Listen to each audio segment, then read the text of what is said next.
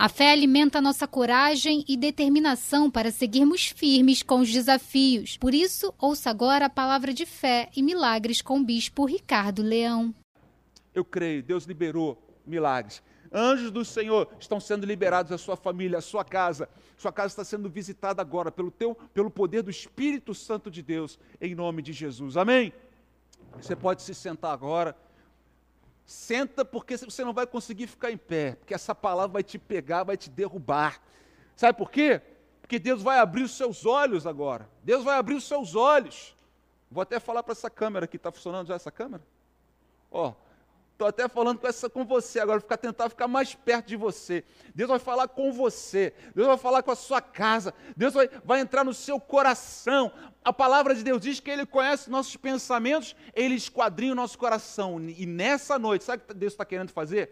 Nessa noite, Deus quer tirar, quer remover vendas dos seus olhos vendas dos seus olhos, para que você enxergue, para que você contemple agora as maravilhas das promessas do Senhor para a sua vida. Posso ouvir um amém?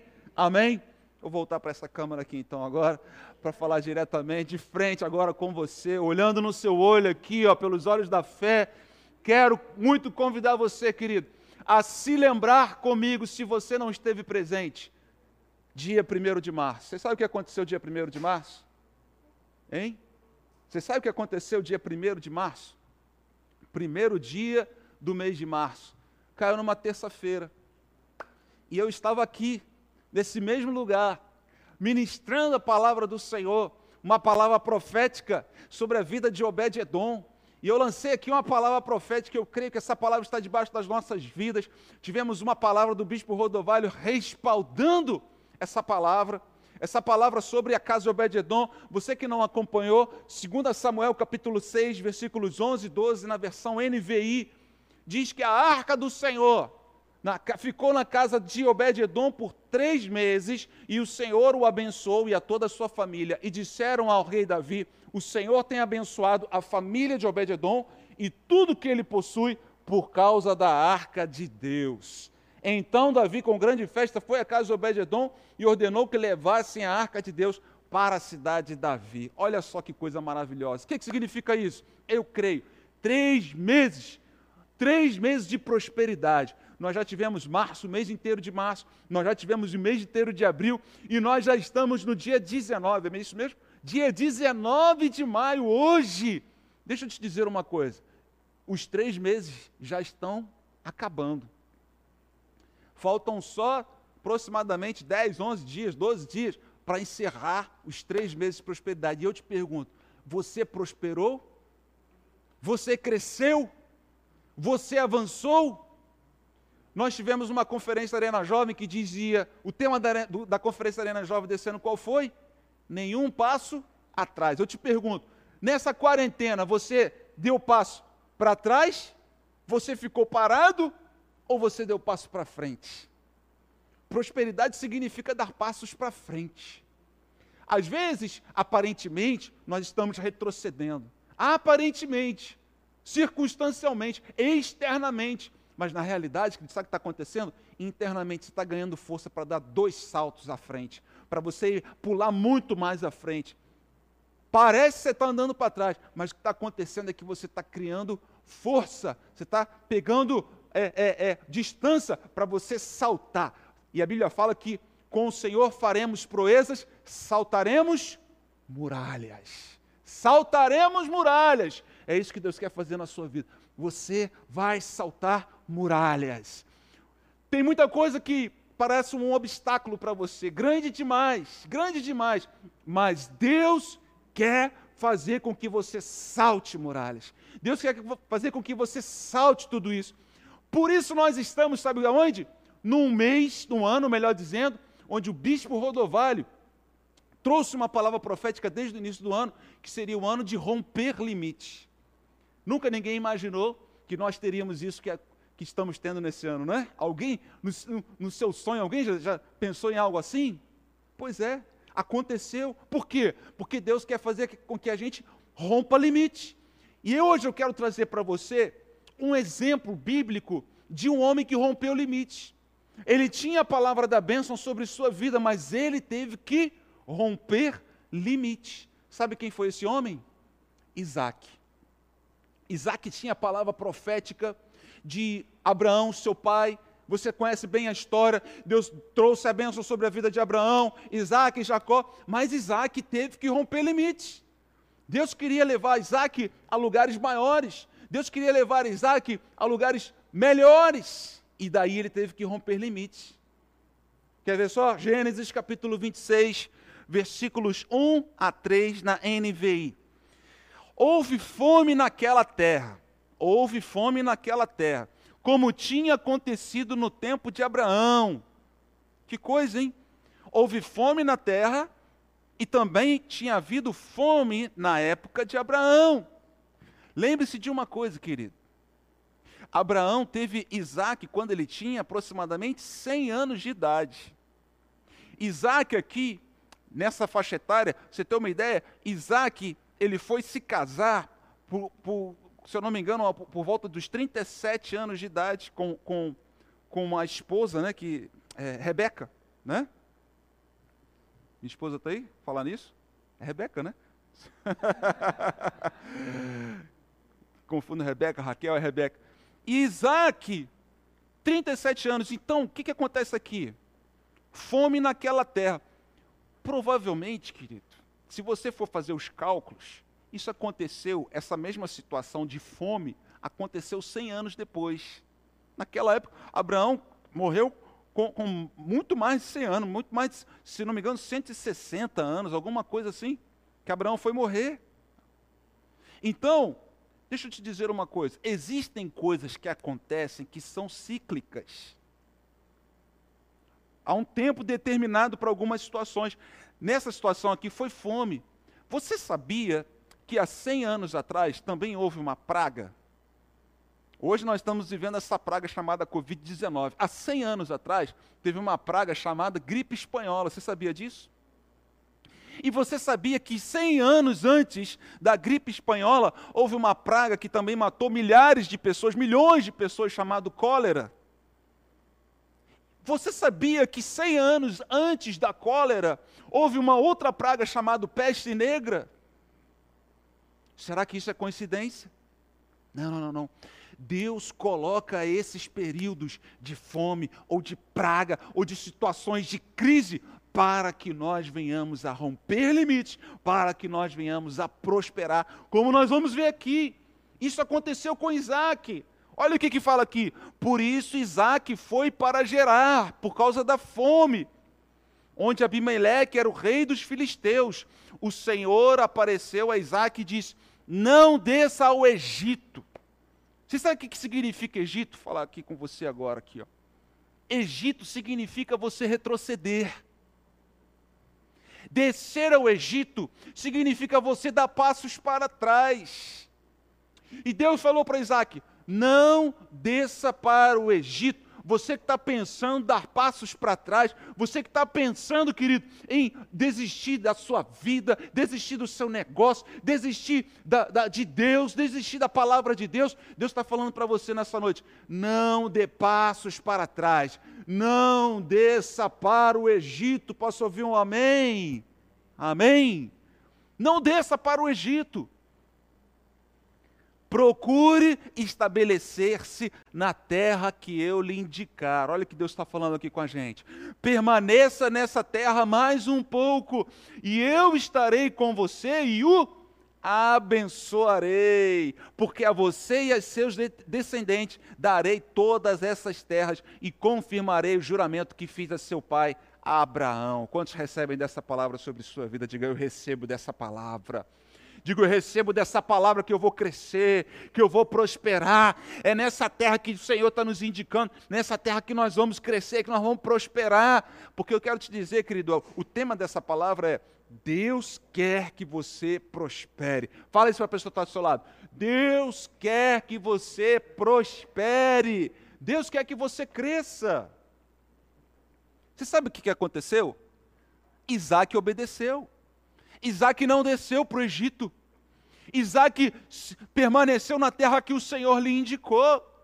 E aquela terra, sabe o que Deus queria fazer aqui, querido? Deus queria ampliar o território que Deus havia prometido a Abraão. Através de Isaac, Deus começou a ampliar o seu território. É isso que Deus quer fazer conosco nessa pandemia. Deus quer ampliar o nosso território. Talvez você não tinha alguns, você até tinha dons e talentos, nunca colocou isso em prática. Deus está colocando, Deus está te dando essa oportunidade de colocar dons, talentos para fora, projetos que estavam engavetados, saindo. Em nome de Jesus, põe para fora em nome de Jesus. Fala para a pessoa que está ao seu lado, ponha para fora esses projetos que estavam engavetados na sua vida. Amém? Eu quero te dar uma palavra, querido. Eu coloquei para fora projetos que estavam engavetados, projetos de fazer um livro. Nós fizemos um livro, aliás, fiz juntamente com meus filhos que me ajudaram. Depois você procura lá no meu Instagram, está lá Finanças à Luz da Bíblia. Compilamos, lançamos esse livro eletrônico, né, um e-book. É um projeto que nasceu e, querido, essa crise nos deu essa oportunidade de romper esses limites. E eu creio que Deus quer fazer isso com você também. Deus quer fazer isso com você também. Isaac, por ter obedecido, em, em Gênesis, a gente pulando no mesmo capítulo, lá para o versículo 12, olha o que, que ele fez. Isaac formou lavoura naquela terra e no mesmo ano colheu a cem por um, porque o Senhor o abençoou. Aleluia! Eu creio nisso, querido. Isaac obedeceu, Isaac não deu passos atrás, Isaac foi para frente, ele obedeceu à voz do Senhor e ele ali formou lavoura ele ali plantou, ele ali cultivou, ele ali semeou, e naquele mesmo ano, eu quero te trazer essa palavra profética, nesse mesmo ano, aquilo que você está plantando, semeando nesses dias de quarentena, você vai colher ainda esse ano cem vezes mais. Posso ouvir um amém para essa palavra? Você recebe nisso? Querido, essa é a época, essa é a época de semear, essa é a época de plantar. Isaac formou lavoura nesse momento, nesse período e naquele mesmo ano ele colheu cem vezes mais. Versículos 15 a 22, desculpa, é 12 a 15, depois nós vamos saltar para o 22. Versículo 13, olha o que aconteceu, olha o que, que aconteceu.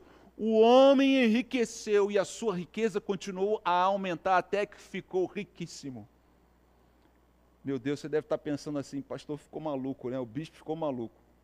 Nós estamos na quarentena, tem gente aí passando fome, precisando de alimento, e graças a Deus nós temos ajudado com cestas básicas. E eu estou falando de se tornar rico, é isso mesmo, querido. Deus quer tirar vendas dos seus olhos, porque talvez você esteja pensando: eu nunca mais serei aquilo que eu fui, eu nunca mais vou ter aquele ganho que eu tive, eu nunca mais vou, vou conseguir prosperar. Não, aquele negócio. Você está pensando em dar passos para trás. Não, Deus está falando para você, aproveita esse período, porque você vai semear nesse período, você vai crescer nesse período, você vai prosperar nesse período. Você vai para frente, você não vai para trás. Isaac se tornou riquíssimo. Foi assim da noite para o dia? Não. Ele plantou, mas no mesmo ano ele colheu cem vezes mais, querido. Deus está te dando, Deus está nos dando essa grande oportunidade. Versículo 14, o que, que diz? Possuía tantos rebanhos e servos que os filisteus o invejavam. Olha que coisa. Você vai crescer tanto, lógico, depois Deus vai te proteger e tudo, mas pode ter certeza que as pessoas vão olhar para você e falar: o que, que você fez?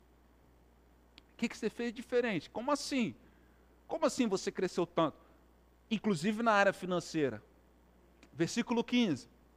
Estes, ou seja, os filisteus, taparam todos os poços que os servos de Abraão, pai de Isaac, tinham cavado na sua época, enchendo-os de terra. Então, por causa da inveja, os inimigos começaram a jogar contra. Talvez você esteja não agora, mas quero já te dar essa palavra. Lá na frente pode vir gente depois te criticando. Talvez você esteja nesse período, inclusive, de críticas, recebendo crítica, pressão, as pessoas falando: você está maluco, você vai continuar crendo nesse Deus, você vai continuar semeando, você vai continuar dizimando, ofertando, você vai continuar sonhando com esse seu projeto. Né? E tem muita gente que faz isso, ó, começa a jogar o quê? A jogar terra numa fonte que estava começando a jorrar, a brotar. Não é?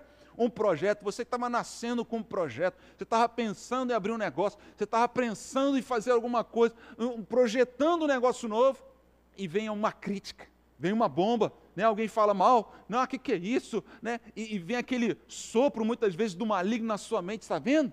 Não vai dar nada, não vai dar certo, você não nasceu para isso, isso não é para você, esquece, é quarentena mesmo, é pandemia mesmo, todo mundo quebrando mesmo, todo mundo se arruinando mesmo. Essa palavra é uma palavra de filisteu contra a sua vida. Essa é uma palavra, palavra de inimigo contra a sua vida.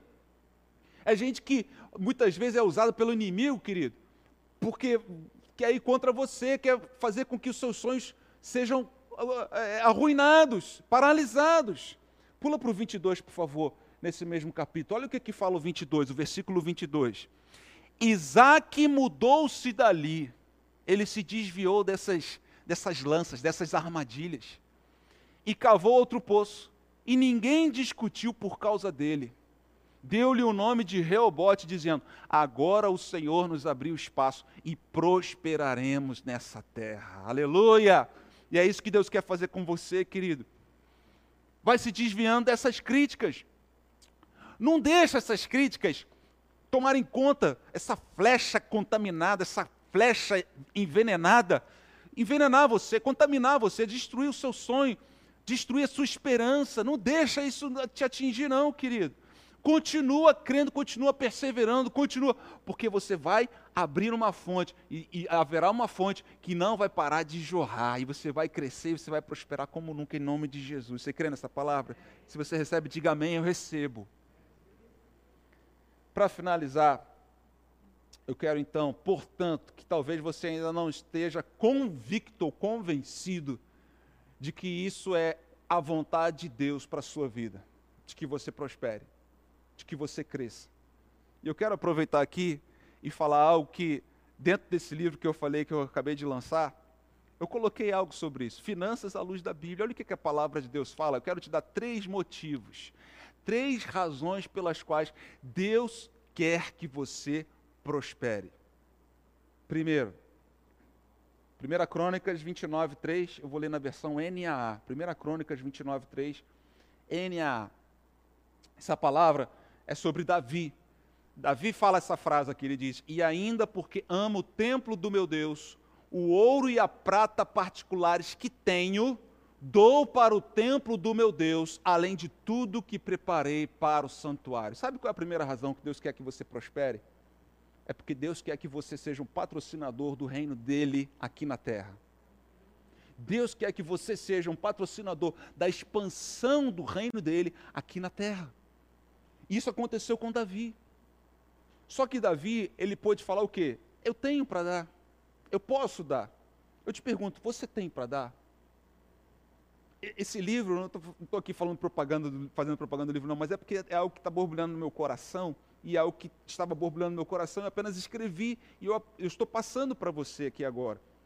Deus quer que, sim, a gente seja fiel a Ele com nossos dízimos e ofertas, mas se eu não souber administrar aquilo que chega às minhas mãos, como que eu terei para poder semear e fazer o reino dele crescer, expandir?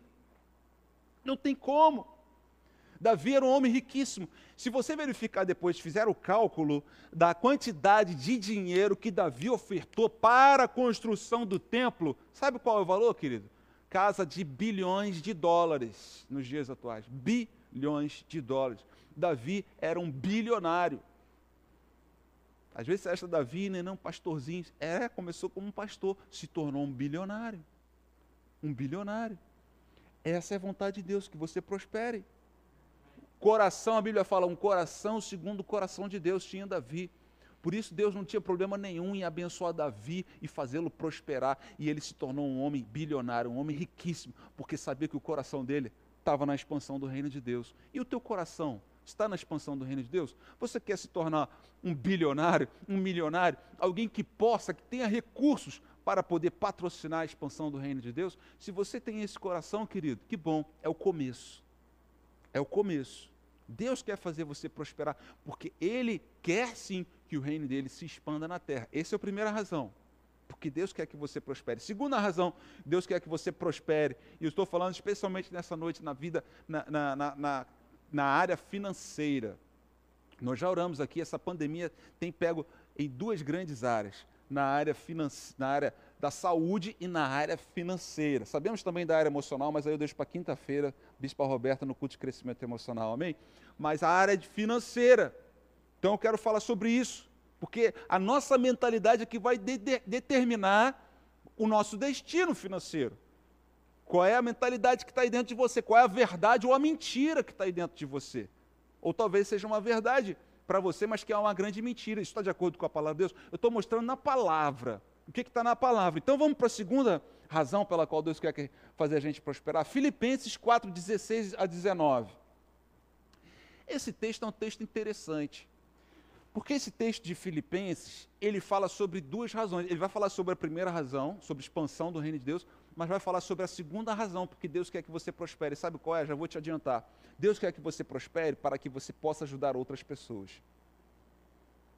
Deus quer que você prospere para que você possa ajudar outras pessoas. Quantas pessoas hoje não poderiam ser ajudadas por nós e têm sido ajudadas por nós através das cestas básicas? Você tem conseguido ajudar outras pessoas nesse período? Deus quer que você prospere para que você seja um abençoador também de outras pessoas financeiramente. Esse texto está no Novo Testamento e aqui, talvez você no primeiro, ah, na primeira razão você tenha falado, ah, mas está no Antigo Testamento. Então, olha esse texto. Esse texto está falando sobre apóstolo Paulo. Apóstolo Paulo era um missionário, ele estava expandindo o reino de Deus, ele precisava de recursos para isso. E daí ele vai falar aqui sobre ofertas que enviaram para ele. Olha só, porque até quando eu estava em Tessalônica, por mais de uma vez, vocês, quem são vocês? Os filipenses, mandaram bastante para as minhas necessidades. Próximo versículo. Não que eu esteja pedindo ajuda, pois o que, o que realmente me interessa é o fruto que aumente o crédito na conta de vocês. Uau, essa, esse texto é maravilhoso. Paulo ele está falando, isso que vocês estão fazendo está ajudando minhas necessidades. Que necessidades? Necessidades que eu tenho para que o, o evangelho é, cresça. Mas entenda, toda vez que você faz isso, você está semeando diretamente para o reino e Deus está vendo isso e está colocando isso como se fosse numa conta nos céus que gerará um crédito para você. É isso que ele falou aqui.